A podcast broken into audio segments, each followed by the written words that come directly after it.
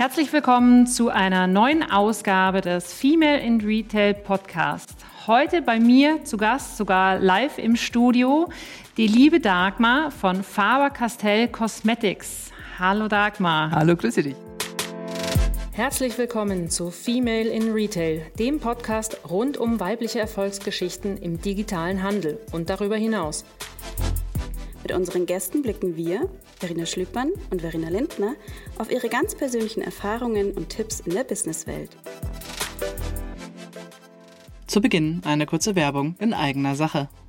Du willst weitere Impulse von Speakerinnen wie Eva Klein oder Dagmar Kloster? Dann komm am 21. und 22. Juni 2023 zur K5 Future Retail Conference. An diesen zwei Tagen trifft sich die E-Commerce-Branche in Berlin. Namhafte Unternehmen der Retail-Branche geben Einblicke in ihre Strategie, Expertinnen sprechen über die aktuellen Trends und jede Menge Networking-Möglichkeiten laden zum Austausch ein.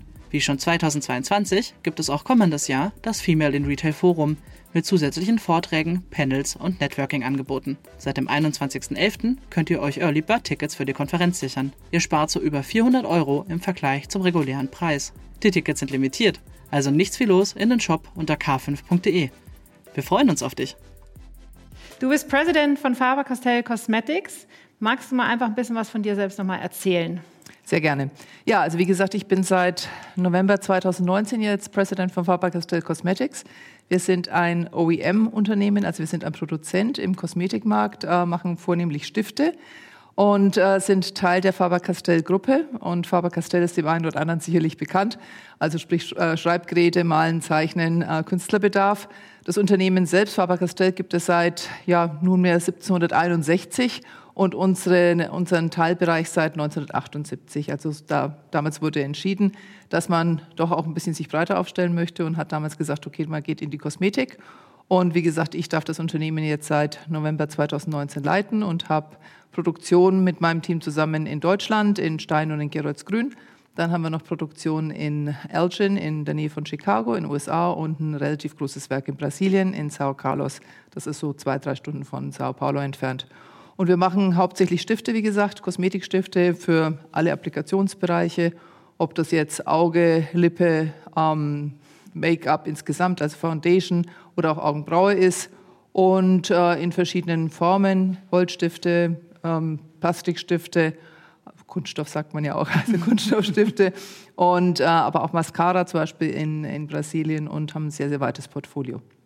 Ja, äh, war spannend auch tatsächlich, als ich jetzt mich vorbereitet habe, dann klar Faber-Castell, das erste, was äh, intuitiv schon kommt, ist Schreibwarenstifte, wie du gesagt hast. Mir war es tatsächlich gar nicht bewusst, dass es diese Kosmetiklinie gibt, obwohl 1978 ja ähm, doch schon eine geraume Zeit hat. Das heißt, ihr seid wirklich reiner Hersteller. Ja.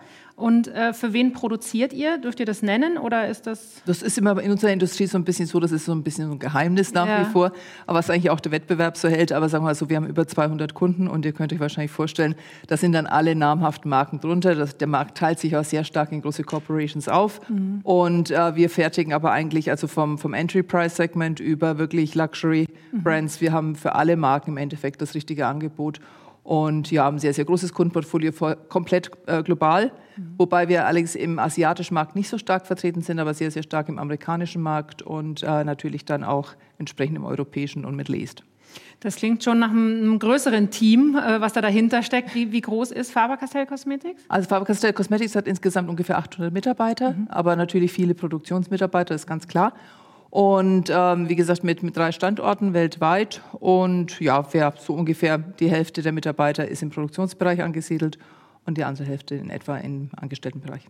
Ja, du hast es schon erwähnt, äh, weltweit seid ihr tätig. Ihr habt ja auch ganz früh, habe ich gelesen, schon in Brasilien auch äh, so ein Aufforstungsprojekt. Ja. Also das heißt, das Thema Nachhaltigkeit äh, spielt auch bei euch eine ganz große Rolle. Das ist eine extrem große Rolle für Faber-Castell als Unternehmen gesamt. Mhm. Äh, und schon seit, ja, seit Jahrzehnten im Endeffekt gibt es im Manaus, also im, äh, im brasilianischen Dschungel, mehr oder minder eine, gibt es große Plantagen, wo wir Reforestation betreiben.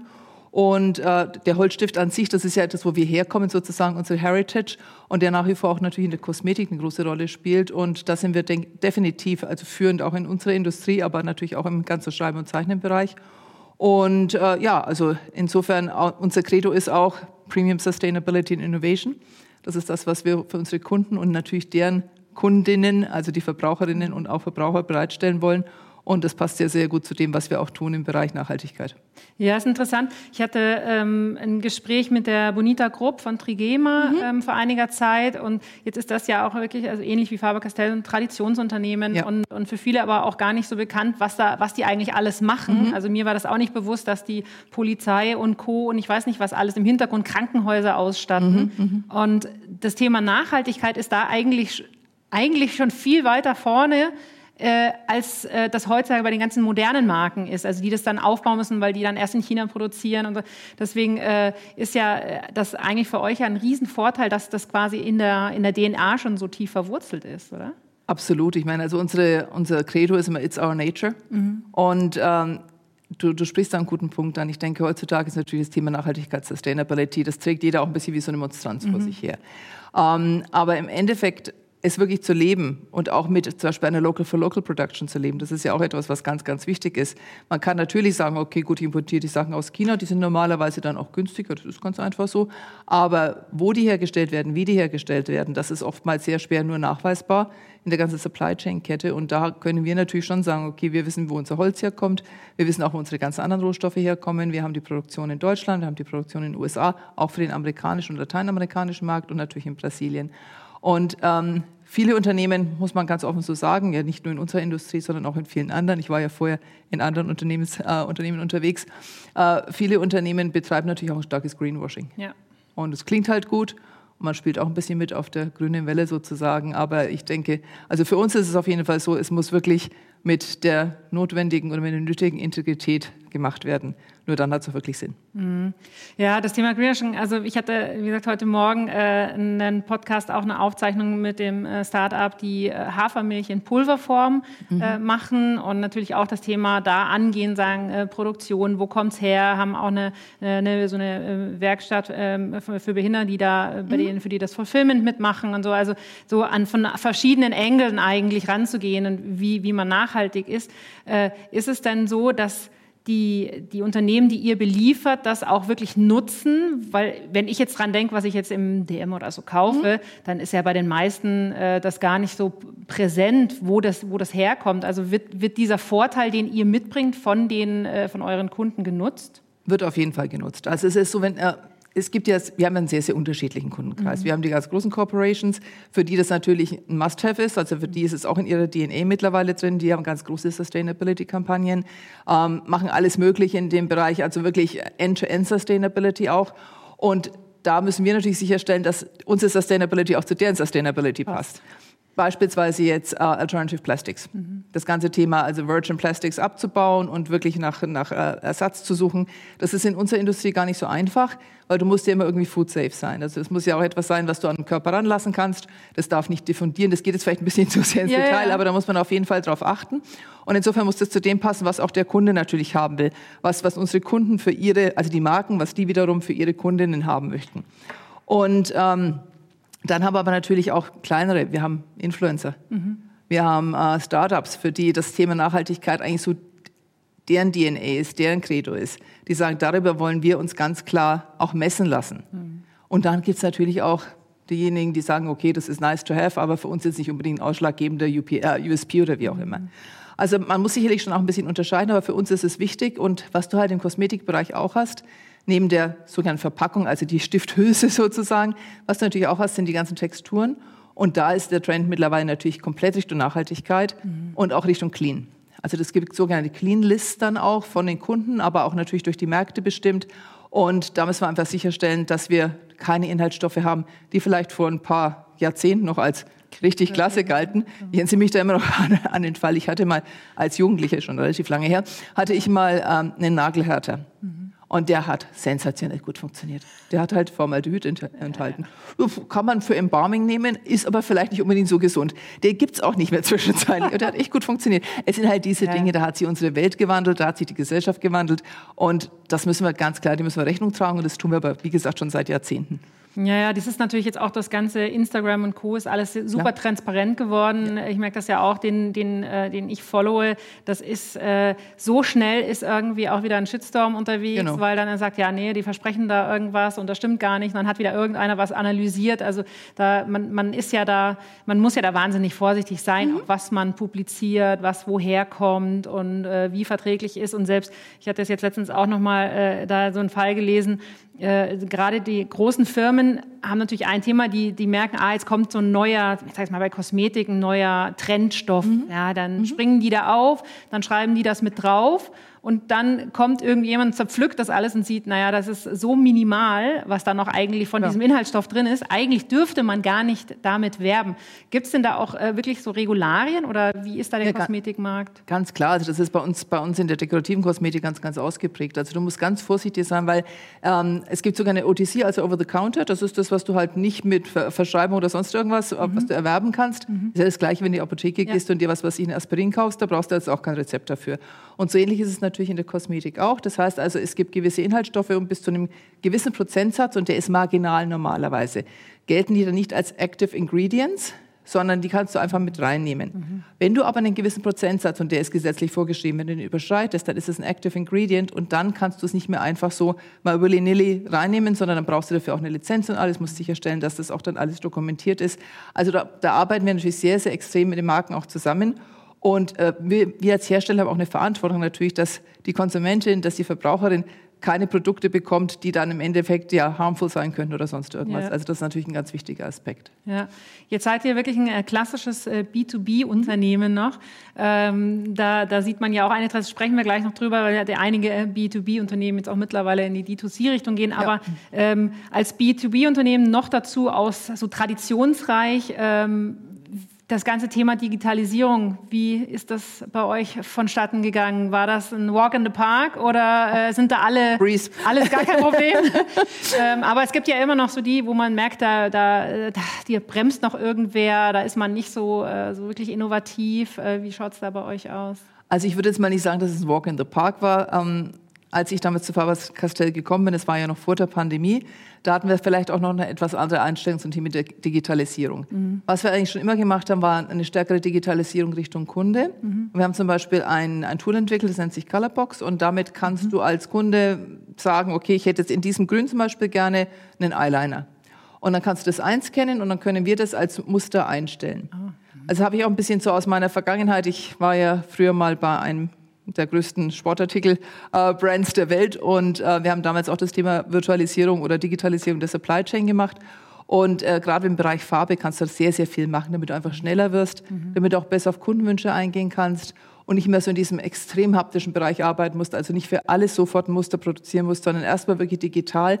Denn die heutige Kundin oder der heutige Kunde ist so stark im, im Internet unterwegs, ist auf Instagram und so weiter und so fort. Das ist mittlerweile alles komplett mhm. intuitiv.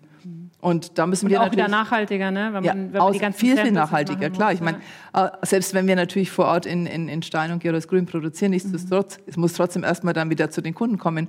Und also da sind wir schon sehr, sehr stark unterwegs, aber das ist immer Luft nach oben und auch im Bereich Digitalisierung ist bei uns auch Luft nach oben, das ist ganz klar.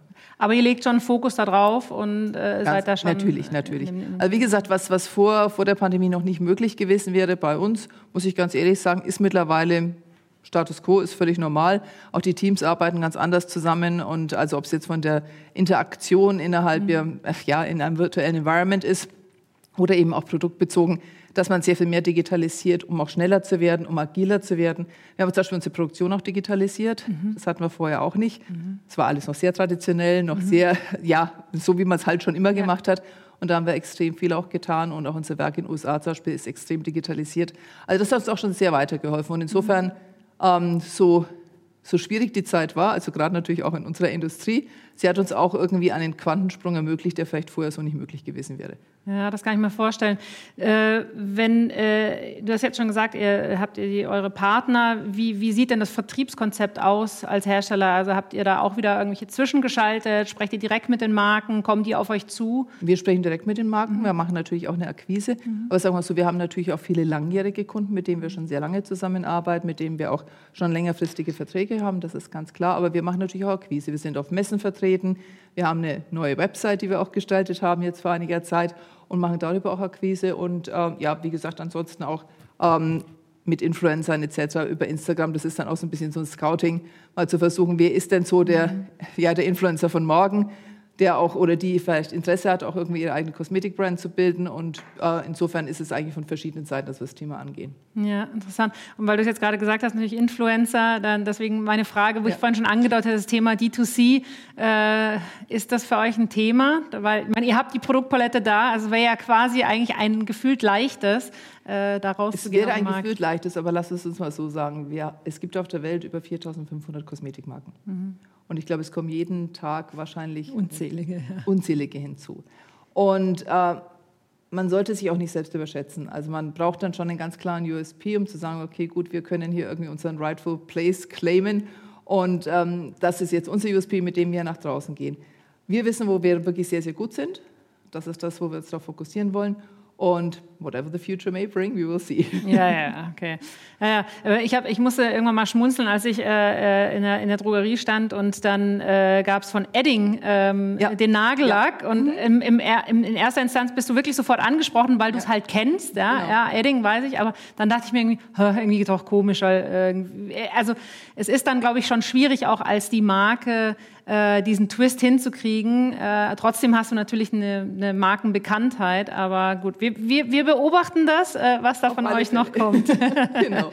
ähm, sehr schön. Ähm, das, äh, wie gesagt, äh, das, äh, wir haben ja ähm, ich hatte es, glaube ich, eingangs erwähnt, schon mal ein Interview gemacht äh, oder wir hatten vorher darüber gesprochen mit dir. Ähm, da haben wir ganz viel über das Thema Leadership ähm, gesprochen.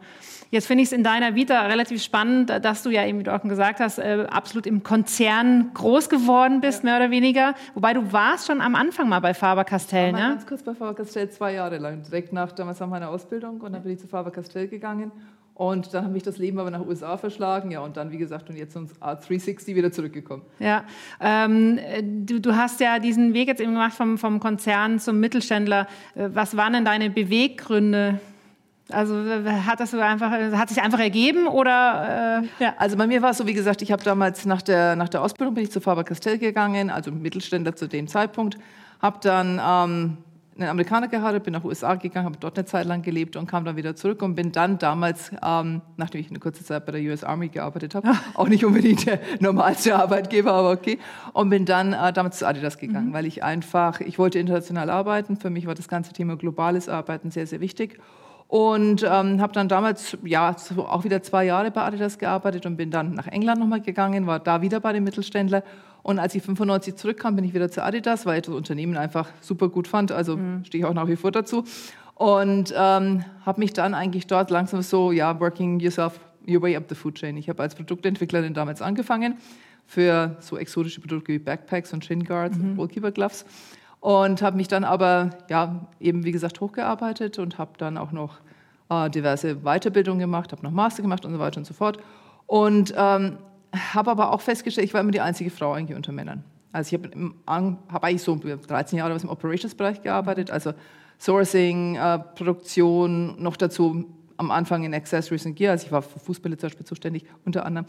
Und habe dann äh, hab sehr viel Materials Management auch gemacht und auch Digitalisierung geleitet und so. Ich war aber eigentlich immer die einzige Frau unter vielen Männern und habe schon festgestellt, dass also dieser Schritt, mein, mein Traum war immer, das habe ich auch ganz klar mal formuliert, was nicht so gut ankam bei, meinem, bei einem meiner Chefs damals.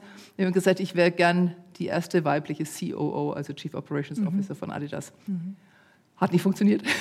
also, wenn man sich meine Vita anschaut, da ist es nicht drin als Station. Ja. Und ich musste einfach dann feststellen, ich habe dann, wie gesagt, den Weg von Operations ähm, über, ja, über äh, Project Process Management, Digitalisierung zur Strategie und dann ins Marketing gemacht bei Adidas. Und irgendwann habe ich festgestellt, ich bin so am Ende der Fahnenstange mhm. angekommen. Mhm. Und ähm, die Jobs wurden nicht größer, sie wurden kleiner. Mhm. Und ähm, dann habe ich mir gedacht, okay, gut, was machst du als nächstes? Dann bin ich zu Under Armour nach USA. Mhm. Habe also noch mal den Sprung über den Teich gemacht, obwohl ich eigentlich nicht mehr nach USA wollte. War aber eine super tolle Erfahrung, aber auch hier wieder Konzern sicherlich um einiges kleiner. Auch hier wieder eine von sehr, sehr wenigen Frauen in einem doch sehr male and testosterone-driven environment mhm. sozusagen.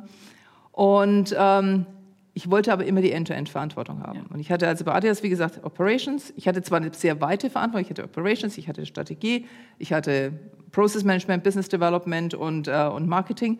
Aber so wirklich dieser komplette Scope, End-to-End, den hatte ich nicht.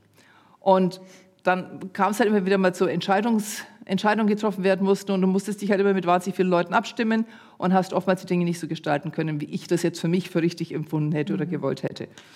Und dann kam ich, dann habe ich bei Under Armour aus persönlichen Gründen wegen, wegen meiner Eltern, habe ich dann gesagt, okay, nach zweieinhalb Jahren, wir gehen von Baltimore wieder zurück nach Deutschland. Ja, und dann hat sich die Chance gegeben, damals zu, zu Schwan Cosmetics zu gehen. Mhm. Also ich hatte dann die Wahl zwischen Kosmetik oder, ähm, oder einem anderen Produktsegment, habe mich für die Kosmetik entschieden, weil es mich schon immer wahnsinnig ja. interessiert hat. Und dann ähm, war die Möglichkeit, eben CEO zu werden oder President oder wie auch immer bei, bei Faber-Castell Cosmetics und die habe ich dann meinem Shop für gepackt, weil es mir eben diese End-to-End-Verantwortung gibt. Ich habe mhm. jetzt zwar, sagen wir mal so, von der Umsatzverantwortung oder was vielleicht weniger als das bei Adidas der Fall war, aber es ist ein sehr viel direkteres Führen. Ich kann sehr viel schneller auch sagen, okay, wir treffen die und die Entscheidung. Es ist immer eine Teamarbeit. Also ich werde wahrscheinlich mein ganzes Leben nie als Einzelkämpfer irgendwie fungieren. Deshalb wäre ich auch grottig irgendwie zu einer Einzelposition. Aber es ist immer eine, eine Teamentscheidung, aber eben sehr viel direkteres Führen und auch man sieht gleich seine Entscheidungen. Und was mir auch wichtig ist, die Accountability. Ich bin für mein Business accountable. Wenn was schief läuft, bin ich auch dafür verantwortlich, ja. aber wenn es gut läuft, bin ich auch dafür verantwortlich. Mhm. Das heißt ja schon tatsächlich äh, ein Unterschied zwischen äh, Konzern-Leadership und äh, Mittelstand-Leadership von auch den Kompetenzen? Ja, also ich, ich weiß nicht, ob man, ob man so, so, direkt sagen kann, es ist ein Unterschied zwischen Konzernleadership und Mittelstandleadership. Ich glaube, es ist sehr, sehr stark von der Firma abhängig. Mhm. Natürlich machen Konzerne total klasse Weiterentwicklungsprogramme für Leader. Ja. Ich habe also bei Adidas und bei Under Armour wirklich auch die Chance gehabt, an ganz, ganz tollen Leadership-Programs mhm. mitzuwirken. Sensationell gute Sachen, wo ich auch extrem viel mitgenommen habe für mich. Aber ich glaube, du kannst einfach im Mittelstand, wie gesagt, sehr viel direkter Einfluss nehmen und was mich einfach anspricht, diese End-to-End-Verantwortung. Also nicht einfach nur ein Abschnitt, also nicht, dass ich jetzt sage, ich mache jetzt nur Produktion oder ich mache jetzt ähm, nur Operations oder ich mache jetzt dann nur, den, nur Marketing oder nur Vertrieb, sondern wirklich diese komplette Verantwortung für dieses Segment. Und wie damals äh, Gräfin Mary zu mir sagte, als ich, bei, bei ähm, als ich mich eingestellt habe bei Faber, ähm, sie hat dann gesagt, you will have your own little company. Und genau auf das läuft es hinaus. Mhm. Also man hat einfach so dieses Ownership, das ja. ist, ist, sehr viel stärker ausgeprägt, als wenn du in einem Konzern mit, was weiß ich, 50.000 Menschen arbeitest und selbst wenn du da auf einer SVP-Ebene bist, was ich irgendwann mal war, du hast trotzdem nicht die gleichen Einflussmöglichkeiten. Mhm. Hast du das Gefühl, ähm, wenn du jetzt auch schon lange in, in, in Führungspositionen bist, äh, dass sich äh, das Thema Leadership auch verändert hat? Also ist, bedeutet Leadership heute was anderes als vor 15 Jahren? Ich denke, ja, unweigerlich, mhm. weil die Menschen sich verändern. Die Gesellschaft verändert sich, die Menschen verändern sich. Ähm, wenn ich mir jetzt so angucke, äh, eben die viel besungene Generation Z oder was man Millennials, die haben, glaube ich, ganz, ganz andere Vorstellungen, Ansprüche und, äh, und auch Ideen von dem, was sie als ihr ideales Umfeld ansehen. Mhm. Das ganze Thema New Work und so weiter.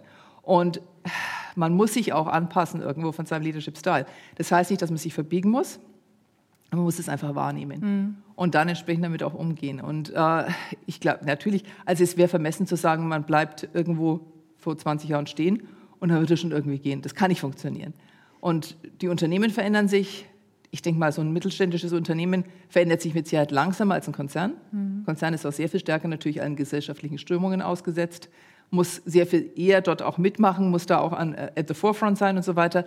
Aber man muss sich natürlich irgendwo auch das Ganze angucken, muss für sich den richtigen Weg definieren, wie man sein Leadership darauf auch einstellen kann, was nimmt man von sich mit und auch, was lernt man dazu.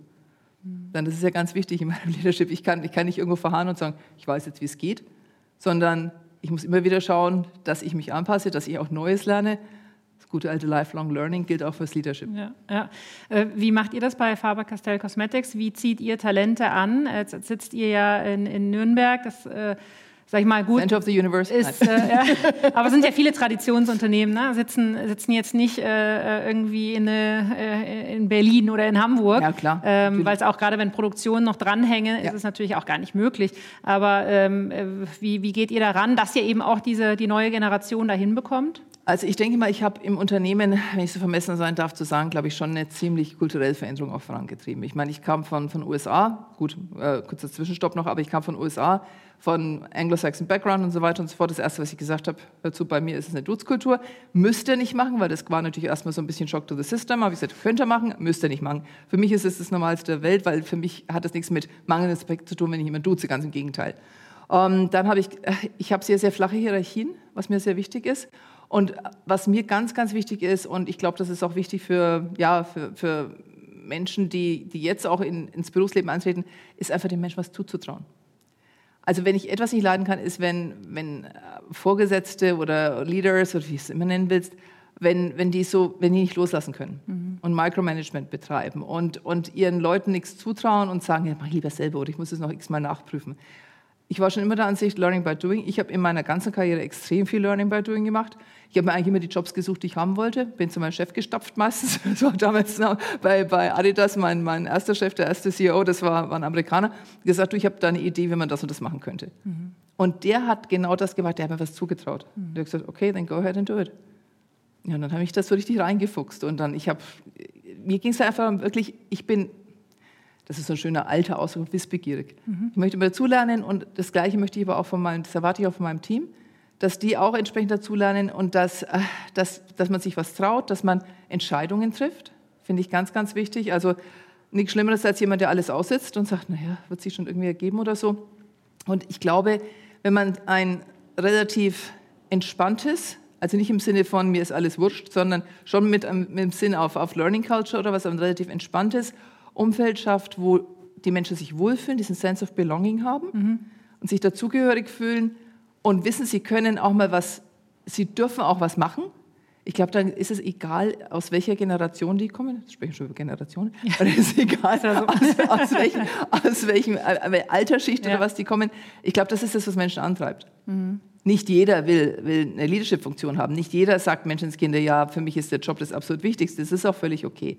Aber ich glaube, du brauchst eine gute Mischung aus denen, die sagen, okay, ich komme morgens rein, ich habe meinen Job, ich mache den gut und damit hat sie, und die anderen sagen, Mensch, ich will echt was reißen. Mhm. Und die, die was reißen wollen, denen die Möglichkeit zu geben, das zu tun, ihnen auch zuzugestehen, mal einen Fehler zu machen. Und dann zu sagen, okay, gut, du hast es wenigstens probiert. Und dann gemeinsam was zu gestalten. Mhm. Das ist, glaube ich, so das, was, also was für mich zumindest Leadership ausmacht und was auch die, äh, was dann auch meine Teammates, ich nenne es immer Teammates, was, was die Teammates dann auch entsprechend, glaube ich, anspricht. Ja, äh, also wir haben bei uns selber das äh, im Team ähm, und damit also stellen wir auch Leute ein. Wir nutzen dieses Tool Predictive Index, das ja aus den USA, mhm. auch aus der, mhm. aus der Army auch kommt. Und ähm, was ich da immer spannend finde, ist dann, wenn wir die Aufstellung machen, wo jeder so sitzt. Ja. Also plötzlich versteht man auch viel besser, warum manches gut funktioniert oder ja. manches nicht so gut funktioniert. Und äh, es ist halt selten äh, die, die, die, die, die sagen, dass die Person irgendwie was falsch macht, sondern sie sitzt nur irgendwie auf der falschen Stelle. Also mhm. ihre, ihre die Stärken oder die Schwächen, die, das wird halt nicht richtig genutzt. Ja? Genau. Und äh, das ist eigentlich das, was, glaube ich, lange Zeit auch so missachtet wurde. Da ist, hat sich halt einer beworben, dann ist er auf einer Stelle gesessen und dann, äh, okay, hat er seine, seine KPIs nicht erfüllt, zack, bumm, weg. Ähm, und genau. ähm, anstatt zu gucken, eben du sagst, hey, ähm, lass uns mal schauen, vielleicht kannst du ja das machen, vielleicht macht dir das ja mehr Spaß und plötzlich in, in, blüht jemand total auf. Ja, ja, absolut richtig. Also was wir auch gemacht haben, ist auch sehr, sehr stark in diese Richtung. Wir haben im, also unser Annus Horribilis war ja 2020, wie gesagt, Corona, kein Mensch wollte sich mehr schminken und überhaupt, also das war not Die Jogginghose war not a nice year. und dann haben wir damals gesagt, okay, was machen wir jetzt mit uh, Time on our hands? Und wir haben dann gesagt, wir machen unsere Strategie. Und haben unsere Strategie entwickelt und das war also auch ein Bottom-up-Effort. Ich habe damals uh, Leute zu Scrum, Scrum Masters ausbilden lassen und wir haben das Ganze mit Scrum gemacht und hatten dann 80 Leute, die sich da wirklich absolut involviert haben, die Product Owners waren, die das Ganze vorangetrieben haben und so weiter und haben dort auch eine sogenannte SFA, also eine Strategic Focus Area People geschaffen. Mhm. Und in dieser SFA haben wir zum einen gesagt, okay, gut, was können wir, was, was wollen die Menschen bei uns, was wollen die Teammates, wo wollen die hin? Wir haben dann 360 Feedback gemacht, das gab es bei uns vorher nicht. Wir haben ähm, Secondments gemacht. Ich habe also einmal Direct Reports nach USA geschickt und äh, wir haben Leute darüber geholt von Brasilien. Ähm, wir haben Job Rotation gemacht, auch im Unternehmen. Dann haben wir ein Change Agent Network eingeführt, was total klasse ist, weil wir haben Leute zur der Produktion mhm. und die also wirklich an, an der Maschine arbeiten und die sind jetzt zum Beispiel meinem Vertriebsleiter zugewiesen und wir sprechen mit ihm die Strategie und sagen dem, was funktioniert in der Strategie, die ihr macht im Sales-Bereich, für die Produktion und was funktioniert nicht, mhm. sodass das Ganze viel erlebbarer ja. wird. Ich habe während der Pandemie Podcasts gemacht, bis mir fast die Ohren geblutet haben, einfach um an den Leuten auch dran zu sein. Ja. Es geht wirklich um diesen Austausch und dann auch irgendwo so eine, ja, eine gemeinsame, irgendwo so eine gemeinsame Linie zu finden. Die Dinge, die Values, das klingt immer so ein bisschen, weiß auch nicht, aber weißt du, dass man sagt, okay, wo, für was stehen wir eigentlich? Was mir zum Beispiel sehr, sehr wichtig ist im Leadership, das ist dieser im Deutschen sehr schlecht übersetzbare Begriff Humility. Mhm. Ich also im Deutschen als Demut, Demut übersetzt. Aber Demut, aber Demut, hat, ist, Demut klingt ja, ja, so, so negativ besetzt. Ja, genau. Mhm. Also aber Humility, wenn man es jetzt mal vom Englischen her sieht, finde ich, ist eine ganz, ganz wichtige Eigenschaft, gerade für Leaders. Mhm. Also gerade für Leute, die in den Führungspositionen sind, weil ganz ehrlich, wir können alle, glaube ich, ganz gut daran tun, uns nicht selbst so wichtig zu nehmen. Das fällt mir immer wieder auf, auch so bei anderen teilweise, ich denke, oh, es geht auch nicht nur mal kleiner. Und ähm, vor allen Dingen auch mehr, mehr Fokus auf die Organisation zu legen ein empathischer Führungsstil finde ich auch sehr, sehr wichtig und einfach, wie gesagt, dieses Empowerment und sich selbst mal zurückzunehmen, wie Simon Sinek schon sagt, Leaders eat last. Sehr gut, ja. Simon Sinek ist immer, immer gut für, immer. für Quotes, immer gut. In, der, der, der, der, das muss man sagen, hat er ja auch. Also er hm. sagt ja auch wirklich sehr, sehr gute Dinge und sehr wahre Dinge. Und das äh, es hat sich ja dann auch im Leadership natürlich auch was verändert. Warum glaubst du, dass äh, im Endeffekt äh, im Konzern das immer noch so ist, dass da die, die Frauen nicht bis ganz oben ist? Weil es, weil es, also ich habe ja auch eine Theorie. Ne? Ich sage, ich glaube, es gibt auch immer, gibt halt nur einen kleineren Prozentsatz auch an Frauen, glaube ich, die ganz nach oben möchten. Ja. Ähm, dadurch ähm, äh, ja. hast du gar nichts. Beim Mann ist es, bei den meisten Männern ist es selbstverständlich, dass sie immer höher möchten. Mhm. Bei vielen Frauen sagen halt, reicht mir dann auch. Mhm. Ähm, aber äh, hast du da für dich noch irgendwie auch herausgefunden und gesagt, hm, warum, warum bin ich da jetzt nicht da ganz nach oben gekommen? Also zum einen denke ich, das hat was mit Homöopathie zu tun. Nein, Gleiches mit Gleichem. ich denke ganz einfach, dass ähm, ja, dass gerade in, in Deutschland, also wirklich extrem in Deutschland, dass es sich einfach breit gemacht hat. Man, man holt sich immer die gleichen Charaktere, die, die gleichen, also Leute, die ähnlich ticken wie ich, mhm. die hole ich mir ins Team. Mhm habe ich noch nie was davon gehalten. Ich finde diverse Teams, egal ob das jetzt Gender oder ob das, keine Ahnung, Ethnicity, egal was es sein mag, finde ich, funktionieren am besten. Bringen auch die besten Ideen mit rein und auch unterschiedliche Charaktere natürlich. Aber was ich festgestellt habe, war, dass die, ja, meine Peers, die mich umgeben haben, die waren eigentlich alle irgendwie two piece of a pot. Also die waren sich alle extremst ähnlich und ich war immer the odd one out. Also ich war halt immer die, die anders war. Gut, also ich war, bei Adidas war es ich habe nie Sport gemacht, also, aber das ist nochmal eine andere Geschichte. okay, ähm, und das, das war, ich, das hat sicherlich da was damit zu tun gehabt. Und die, die Jungs, die hatten ihre Networks. Das ist ja heute immer noch so. Ich meine, mittlerweile sind Frauennetzwerke auch sehr, sehr viel stärker im, im Kommen und alles, aber die, hatten, die haben das wirklich beherrscht down to a T. Und da warst du als Frau wirklich irgendwie außen vor. Und du hattest natürlich die, hast die Möglichkeit gehabt zu sagen, ich verbiege mich jetzt komplett, versuche auch so zu sein wie, wie die anderen. Mhm. Das war aber nicht mein Ding. Mhm. Aber ich glaube, das hat sehr, sehr viel damit zu tun. Und dann, wie du schon sagst, ich glaube, es gibt doch einfach zu wenig Frauen, die sich das zutrauen. Mhm. Weißt du, dieses sich wirklich zuzutrauen, ich mache das jetzt. Mhm. What's the worst that can happen? Ich, ich pack's nicht, schaff's nicht. Na und? Ja, weil uns irgendwie steckt das, also äh, talking to myself, ja, steckt einem drin, man möchte halt die Sachen gut machen und äh, äh, dann, das haben Frauen, glaube ich, sehr viel mehr als, als Männer das haben. Die Männer sind eher sagen, ja, das schaffe ich schon, das kann ich schon und Frauen sagen, bin ich wirklich schon so weit, kann ich das wirklich schon? Es, ich weiß nicht, ob das eine Studie ist oder was, ich habe das mal wieder gehört, dass wenn eine Frau sich auf einen Job bewirbt und da die Job Descriptions sind zehn Punkte drauf oder was und sie erfüllt nur neun davon, dann bewirbt sie sich nicht auf den ja. Job. Wenn ein Mann davon drei erfüllt, sagt er, hey, that's me. Wenn ich aber sowas ja. von. Ja. Das ist jetzt natürlich auch alles sehr, sehr verallgemeinernd und das kann man so auch nicht generell sagen. Ich meine, es gibt solche Männer, es gibt solche und es gibt solche Frauen, solche Frauen und whatever.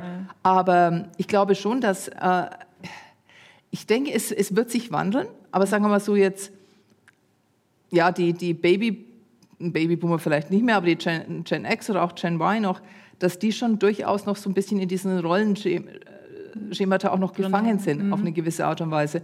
Und in, in Deutschland, wie gesagt, ich, ja, die, die Masse macht es irgendwann. Mhm. Ich meine, wenn du das, ich war jetzt bei einer Veranstaltung diese Woche, da waren wieder ganz, ganz wenige Frauen in Führungspositionen. Also gerade auf dem Level, äh, wo, wo, ich mich jetzt befinde. Und ich meine, let's face it, ich bin nicht der erste weibliche CEO von, von Adidas geworden. Ja? Also insofern, ich bin jetzt halt in den Mittelstand gegangen, um auch diese, diese Position mhm. zu haben, die ich haben wollte. Ich glaube aber, es hat auch was damit zu tun, auch die, der Wunsch, nach Gestaltung, der Wunsch auch zu sagen, ja, ich möchte jetzt was bewegen und ich gehe aber dann auch diese extra Mal, dass ich mich da vorne hinstelle und sage, ich mache das jetzt. Mhm. Ob, ob das gender-specific ist, ich denke es schon fast ein bisschen. Aber es ändert sich hoffentlich.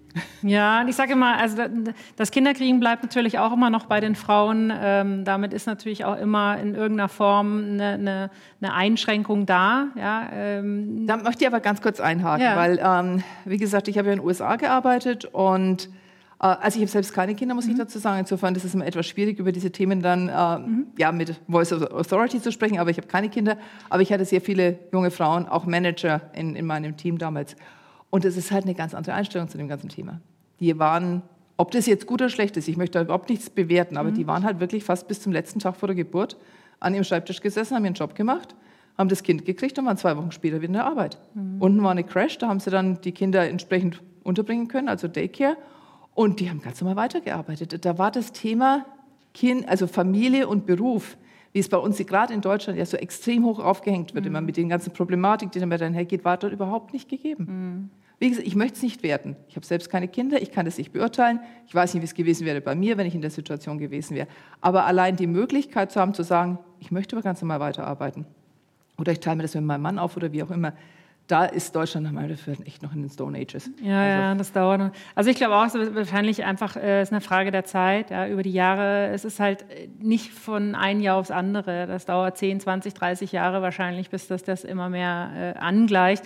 Äh, aber im Endeffekt äh, ist es ja ein, ein, ein, schöner Trend, der, der jetzt einfach dahin kommt, dass einfach das alles mal transparent ist. Deswegen Female in Retail Podcast, als wir gesagt haben, was machen wir, was wollen wir denn damit? Ja, wir wollen äh, Frauen sichtbarer ja. machen. Im Endeffekt kam es aber auch daher, auch ein bisschen aus dem Eigennutz, dass wir für die Konferenz immer kaum weibliche Speakerinnen mhm. gefunden haben. Und dann gesagt, das gibt's ja nicht. Da müssen doch auch welche sein, die was Spannendes zu erzählen haben. Ja. Aber eben das, was du gesagt hast, äh, vor allem mit der Studie, ähnlich ist es da. Ein Mann, den du anfragst für, kommst du auf die Bühne, der sagt ja und äh, hurra, die Tassen, hoch die Tassen, äh, ich erzähle meine Geschichte. Und die Frau sagt, hm, nee, weiß nicht und äh, bin mir jetzt nicht so ganz sicher, ob ich das Ding und, und, und letztendlich war das dann so ein bisschen die Idee, dann sagen, okay, lass uns doch das äh, so mal anfangen und schauen, ähm, wen es da so alles gibt. Und äh, jetzt ist es wirklich, äh, seitdem wir das machen, merken wir einfach, irgendwann kommt so der, kommen die Steine so ins Rollen. Ja, und jetzt ist auch auf den Veranstaltungen, Konferenzen, natürlich ist das Verhältnis immer noch ein anderes. Es sind immer noch mehr Männer als Frauen, aber es hat sich schon deutlich gesteigert. Also da ich ich finde es halt wahnsinnig wichtig, dass Frauen sich mehr zutrauen. Mhm. Wirklich sich selber einfach mehr zutrauen, mehr in sich vertrauen und sagen, hey, ich mache das jetzt einfach mal. Das heißt teilweise natürlich aus der Comfortzone rauskommen. Gut, ich bin eine ziemlich Ramser, also mir macht sowas Spaß. Ja. muss, es muss ja auch Spaß machen. Ich meine, wenn das, aber ganz ehrlich, ich habe ich hab früher sehr, sehr viele Vorträge gehalten, also gerade zum Thema Digitalization. Und da stand ich dann auf, auf einmal vor 5000 Leuten und dachte so, oh, blimey. Aber am Ende des Tages, A, wächst man damit ja. und irgendwann fängt es an, so richtig Spaß zu machen. Und ich glaube einfach, sehr viel mehr Frauen sollten diese Exposure auch irgendwo suchen. Mhm. Denn du hast es gerade erwähnt, Sichtbarkeit. Mhm. Wir können nicht davon ausgehen, dass die, die Jobs uns irgendwie hinterhergetragen werden und jemand sagt, möchtest du bitte CEO werden oder was oder möchtest du die und die Führungsposition haben. Es heißt schon auch, sich selbst sichtbar zu machen und auch mit einer gewissen breiten Brust aufzutreten, mit einem gewissen Selbstbewusstsein natürlich auch und zu sagen, hey, I'm here. Ja. Ja, auf jeden Fall. Hast du denn äh, dich in, in Frauennetzwerken äh, engagiert? Ja, also ich hatte, äh, ich war in diversen Frauennetzwerken. Also das, ähm, es gibt so ein McKinsey-Frauennetzwerk, mhm. wo ich immer noch dabei bin. Dann vom, vom Roten Salon hier bin ich dabei. Dann war ich mal bei Zonta eine Zeit lang. Da bin ich mhm. eins dann wieder rausgegangen. Dann in einem Frauennetzwerk in, in Nürnberg noch. Erfolgsfaktor Frau hieß es. Und dann auch in den USA. Ähm, ich habe mal versucht, bei ganz, ganz, ganz, ganz früh bei einem meiner früheren Arbeitgeber mal ein Frauennetzwerk zu bilden. Das hat damals noch nicht so gut funktioniert. Da war ich meiner Zeit wahrscheinlich ein bisschen voraus. Aber mittlerweile ist dort auch das ganze Thema natürlich sehr stark verankert. Ähm, manchmal ist man ein bisschen zu früh dran mit solchen Sachen, aber ich denke, das ist schon wichtig und vor allen Dingen halt auch, dass, dass Frauen sich auch gegenseitig fördern. Mhm. Und das, äh, ich war gestern bei einer Veranstaltung und, ähm, und da kamen dann relativ viele junge Frauen auch bei mir an den Tisch und haben dann gesagt, sie wollten jetzt mal von mir hören, wie denn sowas geht. Hm, das ist schwierig zu sagen, wie denn sowas geht, in so eine Position zu kommen. Aber ich habe Ihnen dann am Schluss angefangen wenn ihr irgendwie Fragen habt, meldet euch einfach bei mir. Ganz ehrlich, also das, das ist doch das Wichtige, dass man sich gegenseitig unterstützt. Ja, und ich glaube, ähm, dass manchmal hilft schon, wenn man Mut gemacht kriegt. Genau. Also jemand, der sagt, hey, ich glaube da an dich Ja. ähm, und äh, wieso denn nicht? Wieso sollst du das denn nicht können? Weil diese, diese, um diese, diesen Selbstzweifel, den man irgendwo in sich noch Ja. spürt und jemand sagt, ey, Quatsch, was denn, hallo, schau doch mal an, was du jetzt schon machst. Ja. Was ist denn daran jetzt anders? Äh, nur weil da ein anderer Titel, da sind wir, wo wir vorhin kurz Genau. gesprochen haben, ähm, der Titel macht ja nicht die Person aus. Ja, das ist ja wirklich nur so ein kleiner Stempel, der draufsteht. Aber äh, ich glaube, in sehr vielen Unternehmen ist es so, dass, dass, dass du schon, und das ist wahrscheinlich egal, ob Männer oder Frauen, die äh, im Prinzip das, was sie tun und die Verantwortung, die sie tragen, damit könnten sie theoretisch auch die höhere Position machen. Sie sind halt nur, haben halt nur einen anderen Titel. Also Ja. es ist äh, nicht, dass sie das nicht können. Nee. Sondern dass sie halt vielleicht auch nicht danach fragen. Also habe ich selber früher auch nicht gemacht. Ja, Ja, aber das gesagt, ist- ja, wird der schon, der, der merkt dann schon. Aber das ist so. genau das. Ja. Es, man, es, wird nicht, es ist nicht einfach so, dass es jemand merkt. Hm. Und wie gesagt, also bei mir war es damals zumindest so, und, und bei, bei Adidas insbesondere war es sehr ausgeprägt. Ich bin halt wirklich damals, und muss ich auch sagen, ich hatte den Vorteil, mein Chef war Amerikaner. Und für den war das, der hat mir einfach diese Chance gegeben. Der hat gesagt, mach halt einfach. Aber ich bin hinge- hingegangen, ich hatte eine klare Vorstellung, was ich Ja. machen will. Und bin hingegangen und gesagt, das und das könnte ich machen. Und dann habe ich, gut, von dem, was ich damals dachte, was ich weiß, wusste ich vielleicht auch bloß die Hälfte. Aber offensichtlich hat es funktioniert. Learning on the job. Insofern, Learning by doing. Und es ist wirklich dieses, sich was zuzutrauen, natürlich sich auch immer wieder weiter aufzuschlauen, was dazu zu lernen und so weiter. Ich glaube, das sind ganz wichtige Aspekte. Und dann wirklich zu sagen, wenn man einen Job ins Auge gefasst hat, den man haben will, einfach sagen, ich möchte es gerne machen. Ob es dann funktioniert, weiß man nicht, aber man hat es zumindest versucht. Ja, es gibt ja äh, auch so, ich beschäftige mich da immer wieder mal so mit dem, äh, was man sich vorstellt und visualisiert. Äh, und je detaillierter man sich das visualisiert, umso, umso höher die Wahrscheinlichkeit, dass es eben genau auch so rauskommt. Also wenn ich mir eben, wie du gesagt hast, ich, ich erträume mir, der äh, CEO von Adidas zu werden, ja, okay, dann äh, ist das nicht geworden, aber es ist ja was anderes geworden. Also es ist, es ist jetzt nicht, du bist jetzt nicht Straßenkehrerin geworden. Also Genau. wenn, wenn die Messlatte für einen oder das so visualisiert ist, was man machen möchte, dann erreicht man das eigentlich auch, ja, wenn man das verfolgt. Und was, glaube ich, auch noch ganz wichtig ist, du hast, du hast da absolut recht, was aber, glaube ich, auch noch wichtig ist zusätzlich, ist, dass man auch mal mit Setbacks umgehen kann. Also meine Karriere ist nicht linear steil nach oben verlaufen, überhaupt nicht. Ich hatte da teilweise so richtige Whopper dabei, wo ich mir gedacht habe, das war jetzt echt ein Schlu äh, Schlag in die Magengrube, wo ich auch schwer mitzukämpfen hatte und einen Schritt zurück machen musste. Und mir gedacht habe, jetzt habe ich so hart für alles gearbeitet, jetzt hast du dann das auf einmal. Aber dann irgendwie zu sagen, okay, gut, ja, damit gehe ich irgendwie um und dust yourself off and on you go. Und wirklich zu sagen, nein, ich, ich weiß aber, was ich kann und ich weiß, wo ich hin will. Und wie du schon gerade gesagt hast, wenn es so nicht geht, geht es vielleicht so rum. Ja. Aber dass jemand der Ansicht ist, dass oder vielleicht annimmt, dass das alles immer nur ein Breeze ist und das, ich glaube, zu glauben, wenn ich es will, dann wird es auch so werden, ist vermessen. Ich glaube, man muss immer mit, auch damit rechnen, Thema Humility wieder, es kann auch anders kommen. Ja. Aber wie gehe ich dann damit um? Wie gehe ich mit diesen Rückschlägen, die zweifelsohne kommen werden, wie gehe, wie gehe ich damit um und was ist das große Ganze? Wo will ich schlussendlich hin? Und das ist dann wieder diese Art Vision, von der Mhm. Vision, genau. gesprochen Und dann, wie gesagt, dann gehst du halt den anderen Weg Genau. um. Und, und äh, wahrscheinlich ist es auch ein bisschen, äh, dass äh, die, die, die, sag mal, die, die schöne Welt, die uns jetzt auch immer da draußen vorgegaukelt wird. Ich sehe es an meinem Sohn schon, der immer sagt, ja, der, der macht dann mit den Videos machen, da wird der Millionär, so die YouTuber. Und ich sage dann immer, aber was meinst du denn, was glaubst du denn wirklich, dass dem das Geld einfach so irgendwie in die Taschen fliegt? Also das ist, das ist ja auch was, was natürlich dann schwierig ist äh, zu vermitteln, dass auch die sehr, sehr hart arbeiten dafür, den ganzen Tag dafür arbeiten, sehr viel, viel einstecken müssen, mit sehr viel umgehen müssen. Aber Ja. nach außen hin scheint es halt auch, es sind ja auch die Gründer- Gründerstories, die teilweise so publiziert werden, als wenn das alles so, hu, alles gar kein Problem und Overnight Success. Und da gibt es ja auch den Spruch, der Overnight äh, Success took seven years oder so. Genau. Ähm, das das gibt es halt nicht. Also Nein. es ist halt immer ein Weg, es ist ein Weg von, von Dingen, die gut laufen und die schlecht laufen. Ja. Wichtig ist, glaube ich, immer, egal was man tut, dass man sich selbst nicht aus dem Blick verliert, dass man sich selbst irgendwie treu bleibt. Das klingt jetzt vielleicht alles ein bisschen antiquiert, aber ich glaube, das ist schon sehr wichtig. Und dass man vor allen Dingen halt auch authentisch bleibt Ja. und, und sich nicht, nicht verbiegen lässt. Und wenn man merkt, man kommt irgendwie von dem von sich selbst ab, sozusagen, dass man dann eine Course Correction macht. Ich glaube, das ist ganz wichtig. Hast du dir selbst auch mal irgendwie Coaches oder Mentoren genommen? Einen? nee, ich hatte, also ich habe 360 Feedback gehabt, äh, dass mir fast, äh, dass mir fast in den Ohren rausgekommen sind, muss ich sagen. Das ist, ist sicherlich ein ganz hilfreiches Tool. Ich finde es nach wie vor auch gut. Wir machen es jetzt ja bei uns auch. Und aus diesen 360 heraus dann natürlich auch mit Coaches gearbeitet. Da waren super Coaches dabei, da waren auch welche dabei, wo ich gesagt habe, danke, das hätte ich mir auch selbst erklären können. Ähm, ich glaube, es kommt ein bisschen darauf an, wie offen ist man gerade zu dem jeweiligen, zu dem jeweiligen Zeitpunkt auch fürs Coaching.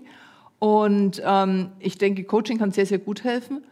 Aber es muss der richtige Zeitpunkt sein, es muss der richtige Coach sein und dann kann das definitiv was bringen. Ja, sehr schön. Ähm, ich, ich, ich sehe es von der Zeit. Wir, wir sind schon, wir haben es wir vorher schon gesagt, die Zeit wird schnell rum sein. Äh, wir schließen den Podcast eigentlich immer damit ab, dass wir äh, fragen, äh, hast du einen Tipp, eine Empfehlung, eine Frau, die wir definitiv nochmal intervieuen sollten bei uns im Female Retail Podcast? Hui. Wenn es viele, wenn's, wenn's viele sind, muss es uns danach schreiben. ähm, also wenn ich, wen ich super finde, habe ich jetzt auch gerade ein bisschen Pretzels wieder getroffen. Das ist die Katharina Lüttery. Mhm. Die, hat, die war mal bei ähm, UVEX CEO, hat also schon verschiedenste Positionen inne gehabt, hat jetzt auch Aufsichtsratsmandate etc. Mhm. Die finde ich kla äh, ganz klasse. Ist eigentlich auch so meine Generation. Also insofern. Ähm, und ansonsten von, von, von Jüngeren her... Mh, hm, ich habe gestern jemanden kennengelernt, äh, Samantha Brückner heißt die, die hat sich äh, selbstständig gemacht mit der Firma Turtlekind oder Turtle Kind. Mhm. Ähm, die sind da bei Frankfurt oben, auch super interessant, ist eine Engländerin, hat da zusammen mit ihrem Mann die Firma aufgezogen, hat auch selbst zwei Kinder, also, also in dem Fall auch Unternehmerin, Entrepreneur, die fände ich, wäre sicherlich auch mal eine, eine ganz gute Idee.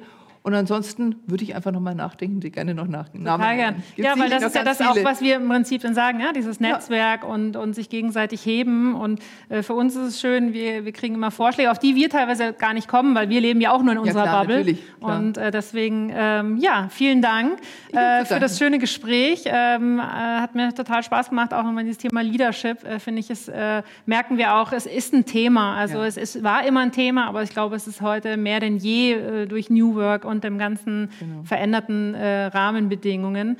Ähm, sucht ihr noch Leute? Ja, momentan, also ja, wir suchen eigentlich, na klar, wir haben auch immer wieder Stellen, ja. die, die, sich öffnen, aber natürlich dadurch, dass wir jetzt doch eher produktionslastig sind und natürlich Vertrieb, also bei uns ist es nicht so, dass großer jetzt Marketing oder irgendwie so Richtung ja. Agency oder was jemand suchen, aber klar, wir haben immer mal wieder Stellen, die wir posten. Also was, was toll wäre, wären Digitalisierungsexperten oder auch sicherlich jemand, der so im Process Management bewandert mhm. ist und alles. Ähm, wir haben jetzt gerade eine, eine, vor einiger Zeit eine IBP-Abteilung, also Integrated Business Planning, gegründet und auch Market Research und sowas. Also da sind wir schon sehr, sehr stark unterwegs, aber da kann es immer mal helfen, wenn wir nochmal zusätzlichen Support Sehr gut, nehmen wir auch so mit. Sehr Vielen gerne. Dank, liebe Dagmar, hat mir Spaß gemacht. Ich bedanke mich ganz herzlich, war ein schönes Gespräch. Danke dir, danke Super. für die Möglichkeit. Sehr gerne.